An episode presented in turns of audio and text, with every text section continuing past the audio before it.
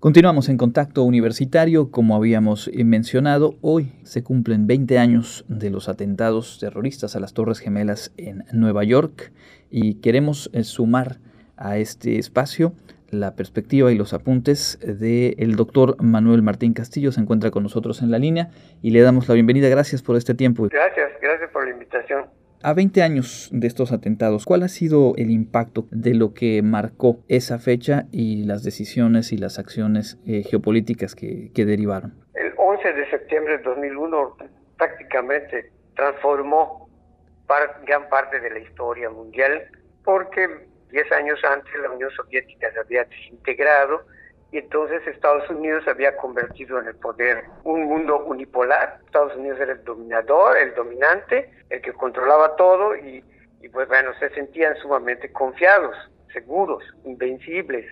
Y de pronto pasa esto y entonces se transforma toda la visión que tenía Estados Unidos de sí mismo y del mundo. Y eso llevó a una transformación realmente impresionante en muchísimas áreas de la vida humana. El caso por ejemplo, de México, un impacto inmediato fue en el turismo, el miedo de viajar, el miedo a un acto terrorista en un avión, hizo que cayera el turismo en las primeras semanas y meses. Fue un primer llamado de atención sobre el turismo como una actividad económica. Pero el impacto más fuerte fue en, en la migración, porque el que era presidente en esa época, Bush, hijo, y el nuevo presidente de México, que era Fox, eran amigos, entonces había planteado la posibilidad de un acuerdo migratorio, pero con este hecho se acabó el asunto del, del acuerdo migratorio porque el terrorismo se volvió lo prioritario para Estados Unidos y ellos veían la, la, migración como un mecanismo a través del cual los terroristas podían llegar a Estados Unidos. Entonces, pues no se dio el acuerdo migratorio y se ha dado largas este asunto y hasta la fecha sigue pendiente. Han habido otros impactos, prácticamente transformó muchos aspectos de la vida en el mundo. Eh, en el caso de salud, por ejemplo, pues normalmente se piensa que pues murieron unas 3.000 personas. No, hay más, porque el, efecto fue de muy largo plazo, dado que el resto de combustibles de los aviones, los equipos electrónicos que se quemaron, había sustancias cancerígenas allá en, los edificios, entonces se generó una humareda, una polvareda allá y mucha gente respiró eso, los que estaban heridos, los rescatistas, etcétera. Se ha calculado que el impacto en la salud física son más de 10.000.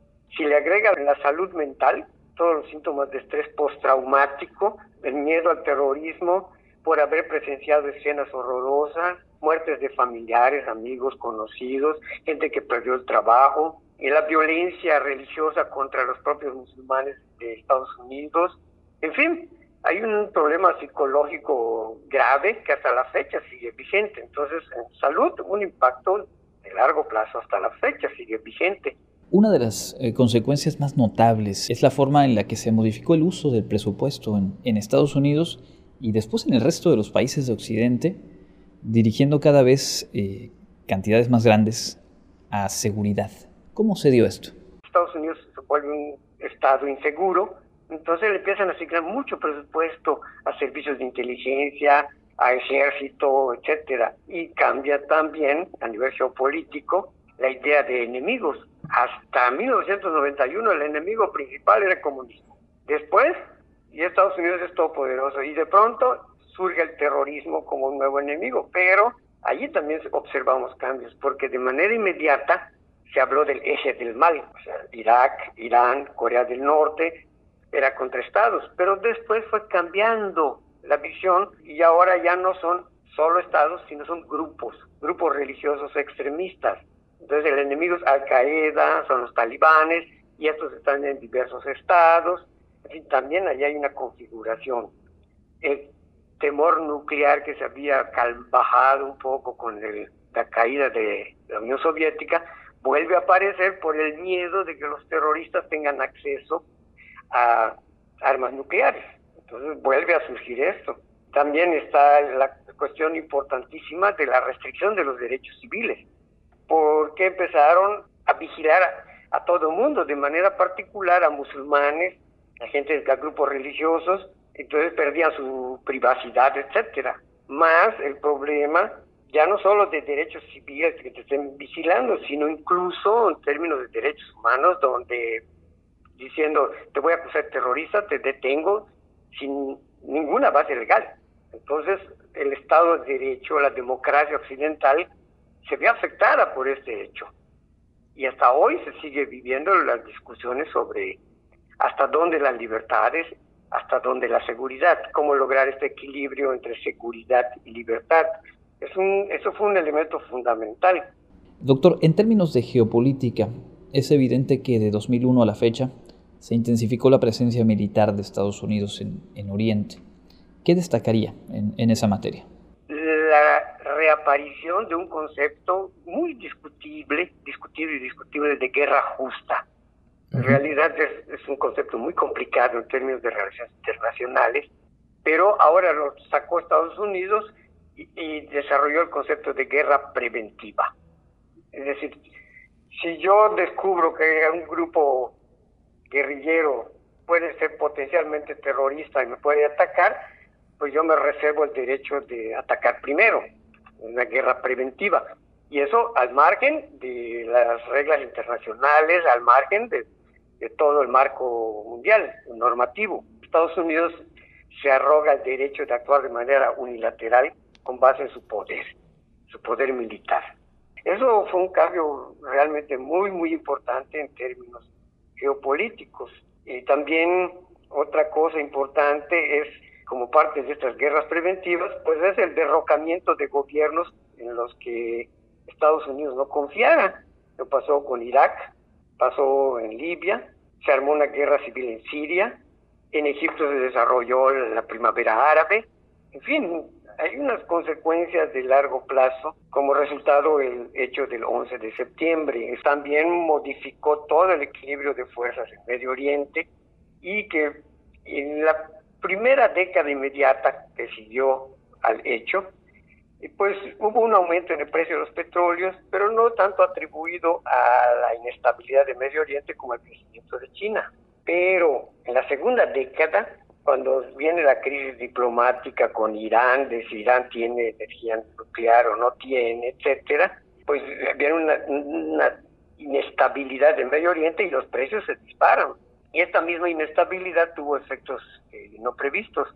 Ante las dificultades que había por el abastecimiento de petróleo por Irak, Irán, etcétera, pues se acelera el desarrollo de energías alternativas energía solar, energía, autos eléctricos, etcétera, y los mismos precios altos del petróleo estimulan el desarrollo de energía alternativa. Decía yo hace un rato lo de las guerras preventivas, pues dos casos muy obvios fue uno la invasión de Afganistán, que fue hace 20 años exactamente, y después la invasión de Irak.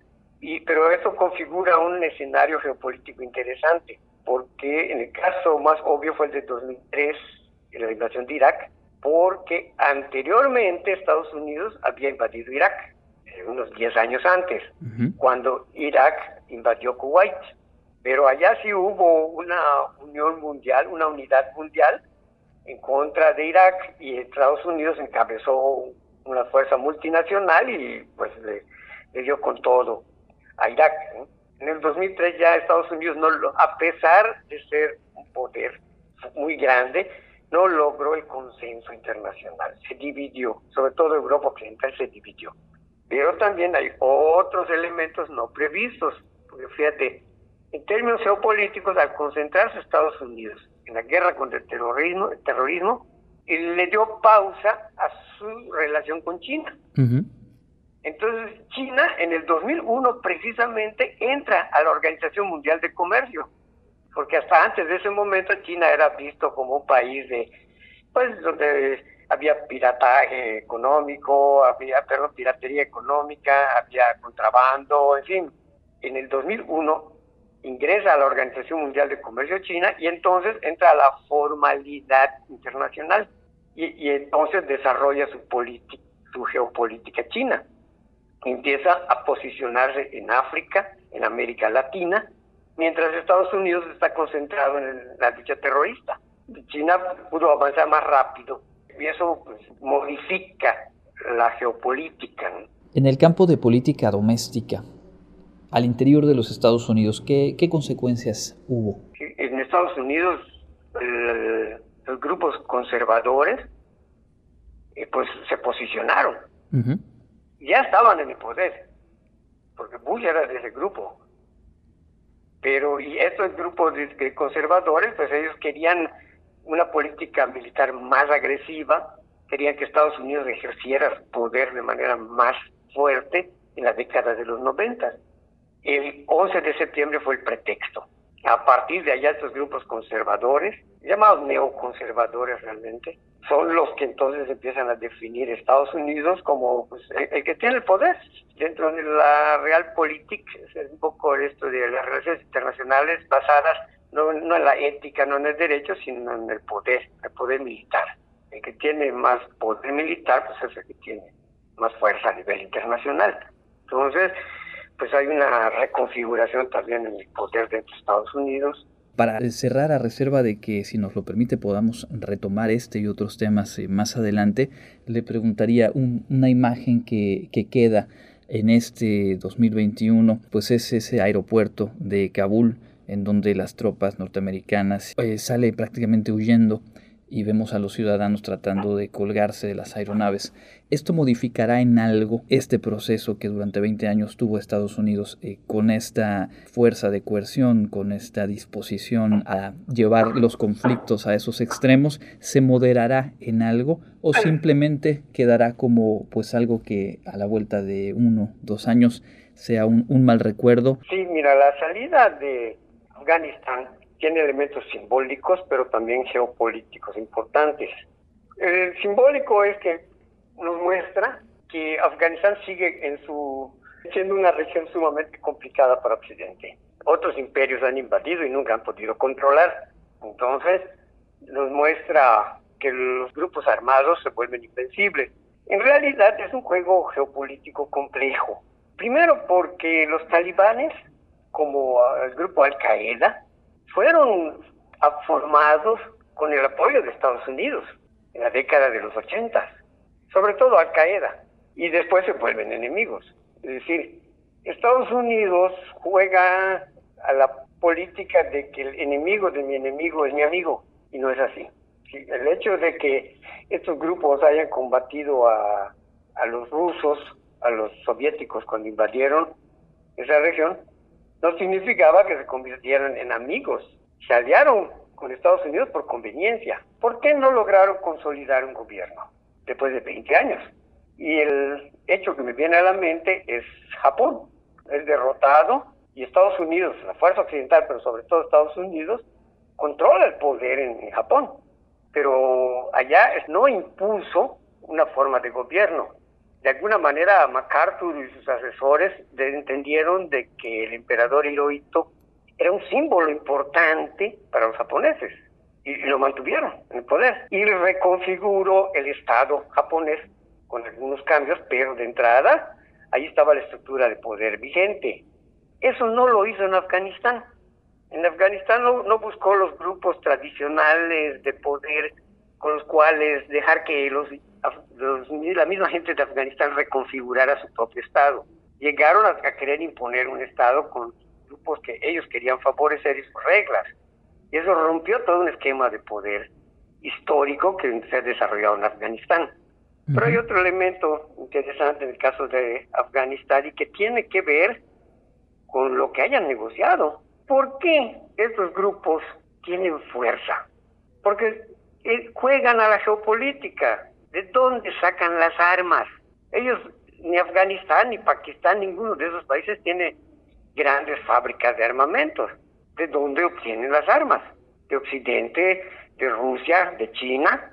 Ellos juegan a la geopolítica para obtener armas. Entonces son, hay un rejuego político. Y lo más triste realmente es que Estados Unidos le vendió a una población importante de Afganistán, sobre todo los de Kabul, la idea de un mundo occidentalizado de libertades, etcétera, que con el regreso de los talibanes, pues se pierde.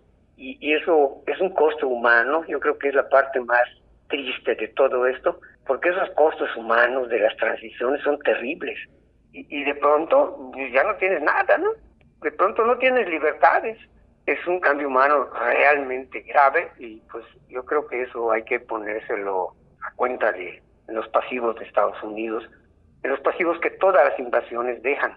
Yo en realidad lo que tengo, todo eso son muchas dudas de por qué se hizo, de cómo se hizo. Y mucha molestia porque el costo humano realmente es, muy grande. Mucha gente de, Afganistán, sobre todo las mujeres, pues y los niños, pues son, van a ser los más afectados. Creo que si nos remitimos a hace 20 años y volvemos a, a lo que motivó esta charla, pues también nos ha permitido hoy esta conversación pues ir acomodando las piezas de lo que ha sido estas dos décadas de historia y los alcances de pues, aquellos atentados terroristas. Por ello nuestro interés de platicar esta mañana con el doctor Manuel Martín Castillo y nuestro agradecimiento por compartirnos estos apuntes que seguramente nos dejan algunas eh, respuestas y otra buena cantidad de preguntas para seguir reflexionando. Doctor, muchas gracias. gracias a ti por la invitación. Nosotros continuamos en contacto universitario.